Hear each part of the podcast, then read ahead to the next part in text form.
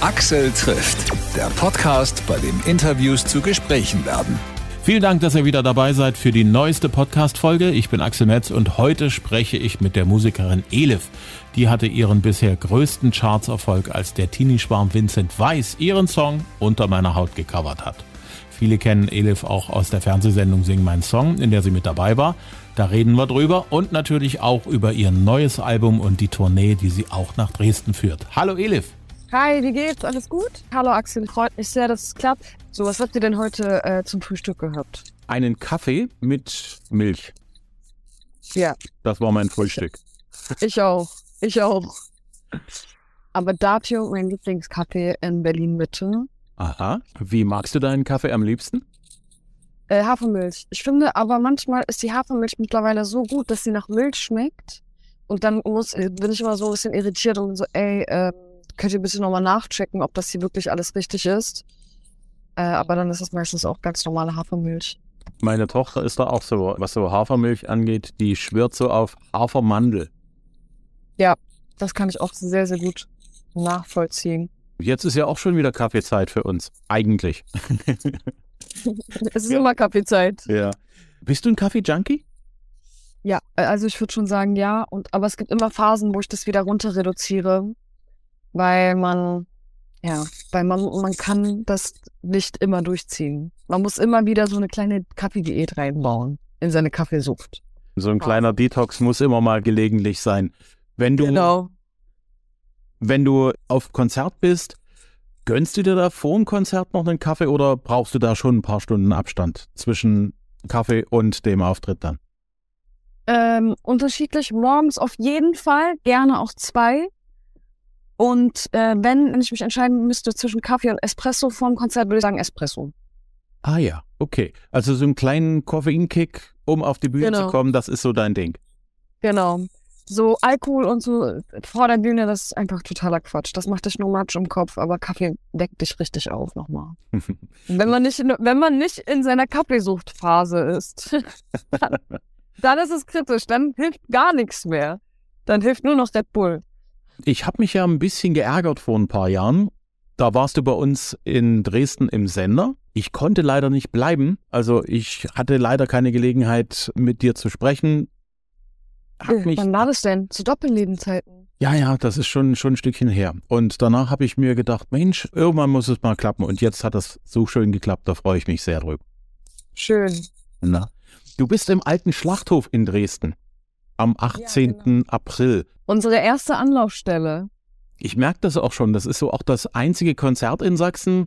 Und ich kann mich erinnern, als du das letzte Mal äh, bei uns warst, bist du, glaube ich, auch direkt danach dann Richtung Konzertstätte gegangen. Ja. Ähm, also ich, ich, ich kann mich noch grob erinnern, aber ich glaube, das letzte Mal, als ich bei euch war, hatte ich auch eine Vorband dabei, und zwar Provinz. Mhm. Ähm, die waren bei mir als Vorbild. Ich habe die letztes getroffen und war so, wow, das ist so lange her. Und das waren ja noch die Konzerte, wo ich danach auch immer noch zum Merchstand gegangen bin, mhm. um da irgendwie noch zwei Stunden mit allen abzuhängen. Und das ist aber so krass. Ich erinnere mich voll doll an die Leute, wenn die wiederkommen und ich deren Gesichter sehe. Weil ich bin so ein Gesichtserkennungsmensch.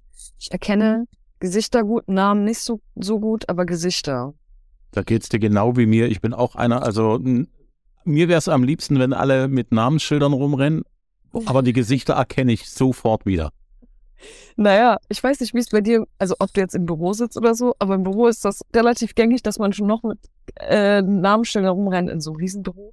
Bei uns, du musst es dir merken oder du bist ein bisschen, äh, da, ja, das kann es manchmal peinlich werden. Aber ey, man muss dann einfach fragen, sorry, ich weiß es einfach nicht mehr. Und dann merkt man sich das meistens. Meistens ja. Also ich glaube, so mit dem zweiten oder dritten Mal, sag mal, wie war nochmal dein Name? Dann, dann fängt es an, peinlich zu werden. Ja. Du hast ein neues Album am Start, das du auch in Dresden im alten Schlachthof zum Besten geben wirst, denke ich mal, zumindest zum größten Teil. Ähm, Endlich tut es wieder weh, ist der Albumtitel. Und ich habe gelesen, dass du gesagt hast, du würdest niemals nur aus Wut schreiben. Äh, neben Wut die wehtun kann, ist es ja Trauer, die wehtun kann. Oder auch so, wie, wie sagt man das, Melancholie, ja. wenn, wenn sie zu stark wird. Ähm, was sind so deine Triebkräfte, wenn du dich ins Songschreiben stürzt? Ich glaube, ganz wichtig ist erstmal wirklich authentisch zu fühlen, was eigentlich wirklich abgeht. Weil oft, wenn man ein Lied schreibt und ich sag mal, nur so tut, als würde man fühlen, dann hört man das auch raus. Und ähm, bei dem Album ist es so, dass ich immer wieder ins Gefühl gegangen bin, reingehorcht habe und dann daraufhin der Song entstanden ist. Ich muss das aber ein bisschen revidieren, dieses Wut-Ding. Ich weiß nicht, wo ich das genau gesagt habe. Ich habe schon auch Songs nur aus Wut geschrieben und mir ist aufgefallen, dass es extrem wichtig ist, einfach das auch mal rauszulassen, weil ähm, Wut ist so eine Emotion, die will man, also wenn man die merkt, dass die kommt, dann will man die relativ schnell wegtun. Was passiert dann? Man schmeißt die so in sich rein, die Wut, und das wird das dann auch zu einer Krankheit oder ja, irgendwie geht es aufs Immunsystem und sonst was. Aber es ist manchmal sehr, sehr schön, eine Emotion zu leben, auch wenn sie negativ ist. Das heißt, wenn man die Wut spürt, zu sagen, okay, ich gehe da jetzt rein in die Wut und ich lasse mich jetzt von da runterziehen. Und es wird jetzt kurz dunkel. Ähm, damit, also damit man muss das halt fühlen, damit sich das halt eben wieder transformieren kann. Und äh, das habe ich die letzten zwei Alben eigentlich gemacht. Ich bin richtig in mein Gefühl gegangen, damit ich mich jetzt wieder erneuern konnte. Und da waren sehr viele dunkle Momente drin, die ich einfach loswerden wollte. Und man mhm. sieht das ja auch an meinem Style. Ja, klar. Es ist viel düsterer geworden, dunkler geworden. Ich will nichts verraten, aber ich kann mir schon vorstellen, dass es vielleicht in zehn Jahren auch wieder heller wird. Möglich. Also äh, man hat ja auch immer so, das, das ist ja, glaube ich, das Schöne am Musikmachen. Du erlebst zu viele Dinge, die guten, die schlechten und alle können irgendwie letzten Endes in einem Song münden. Ja, ich, wollt, ich will irgendwie damit sagen auch, wenn die Leute die Musik hören, es ist okay. Es ist okay, egal welche Emotion du fühlst, es ist okay. Auch wenn sie, wenn es eine Emotion wie Wut ist oder Trauer, du darfst dich da reinfühlen. Weil so wie wir uns auch immer, wenn, wenn wir Freude erleben, dann wollen wir diese Freude auch voll lange so aufrecht halten. Also ich kenne wenig Leute, die eine Freude im Keim ersticken. Ähm, und also alle Emotionen haben ihre Rechtfertigung und ja, man sollte das einfach alles durchleben, damit das Leben halt wirklich so aus dem Vollen geschöpft werden kann. Absolut. Und um die hellen Momente im Leben auch auskosten zu können und genießen zu können, ist es auch wichtig, dass man eben auch schwere und dunkle Momente hat, weil die äh, geben den schönen Momenten auch ihre Bedeutung und auch ihre Tiefe. Ja, Du hast das so gesagt, als, als würdest du von äh, als hättest du schon deine Erfahrung gemacht. ja, ich bin ja auch kein, kein ganz junger Spund mehr. Also ich ja. weiß, dass man auch die schwierigen Momente, so, so schwer das einem auch im Moment fällt, dass man die auch würdigen muss, weil die, ja. Wenn es die nicht gäbe, wäre eigentlich so, so, so Freude und, und, und Spaß und, und auch die, die optimistischen Momente, die wären nur halb so viel wert. Ja, und aber auch wichtig, dass wenn auch gute Momente kommen, dass man die auch wirklich liebt. Das ist auch wichtig, weil viele halten die das nicht aus und das Glück nicht aus und so. Einfach alles mal reingehen. Das bockt, mit Emotionen bockt das Leben auch. Hm. Sehr, sehr doll. Hm. Während du jetzt auf Tour gehst, geht's auch jetzt im April wieder mit Sing mein Song los. Du warst letztes Jahr mit dabei. Guckst du dieses Jahr, wenn du Zeit hast, rein?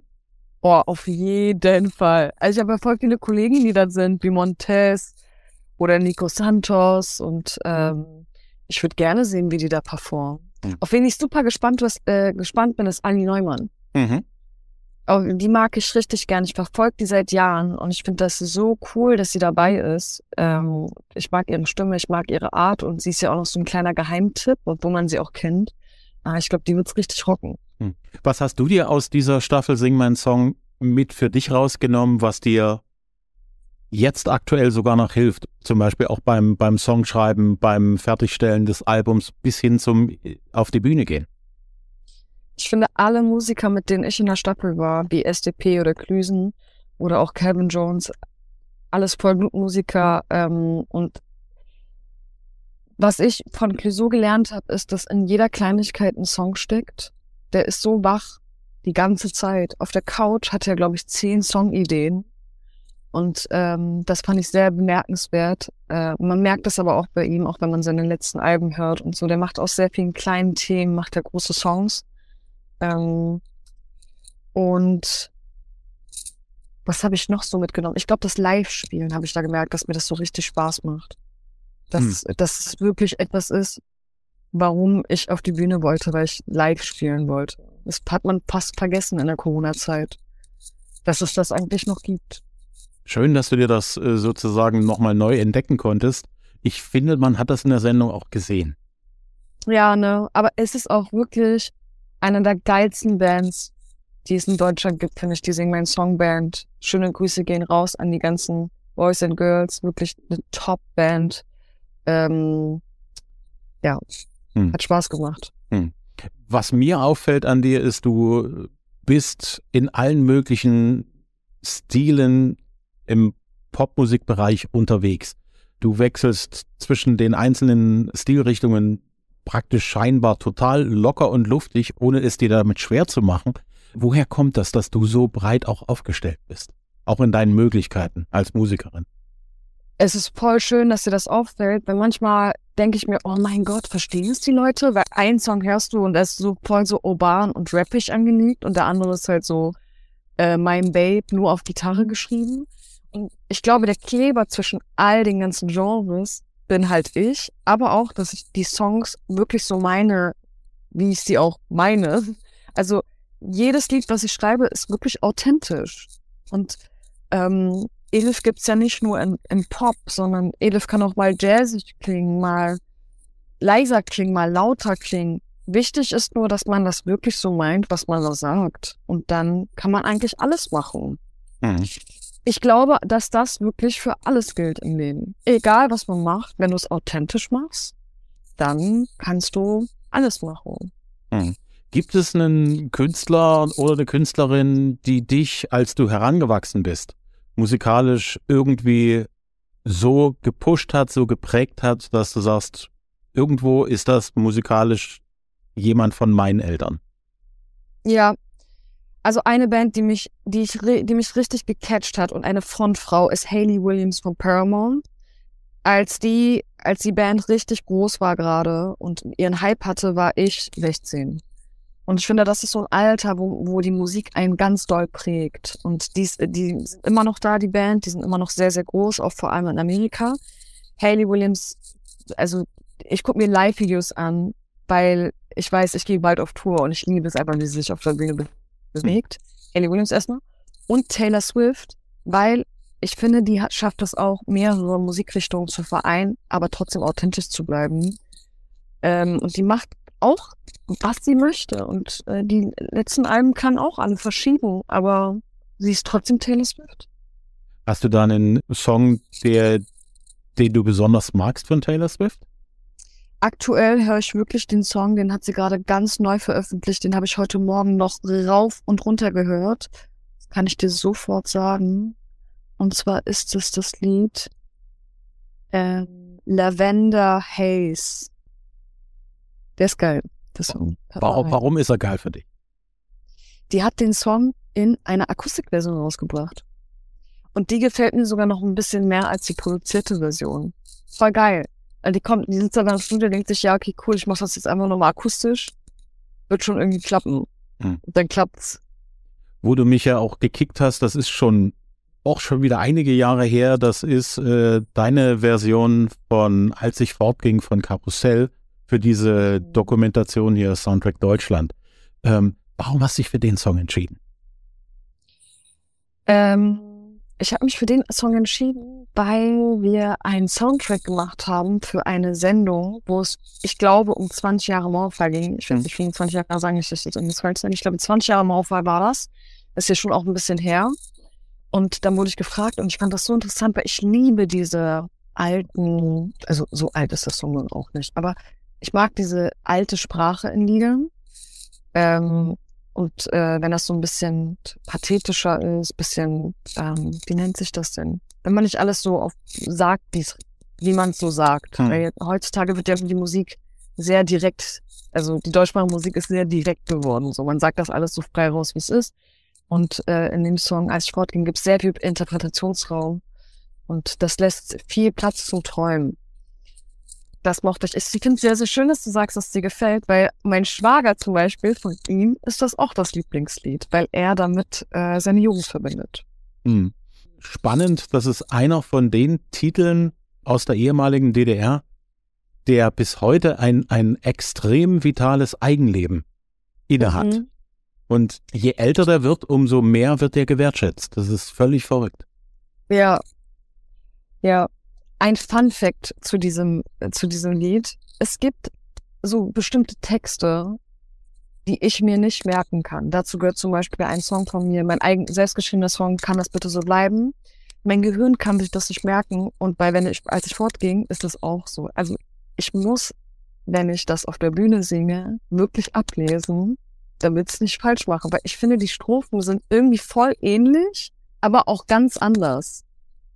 Weißt du, was ich meine bei dem mhm. Song? Ja, Mai, das kann ich mir gut vorstellen. Ich bin auch einer, der ein bisschen Schwierigkeiten hat mit auswendig lernen ich kann das genau nachvollziehen, was da das, das Ding ist.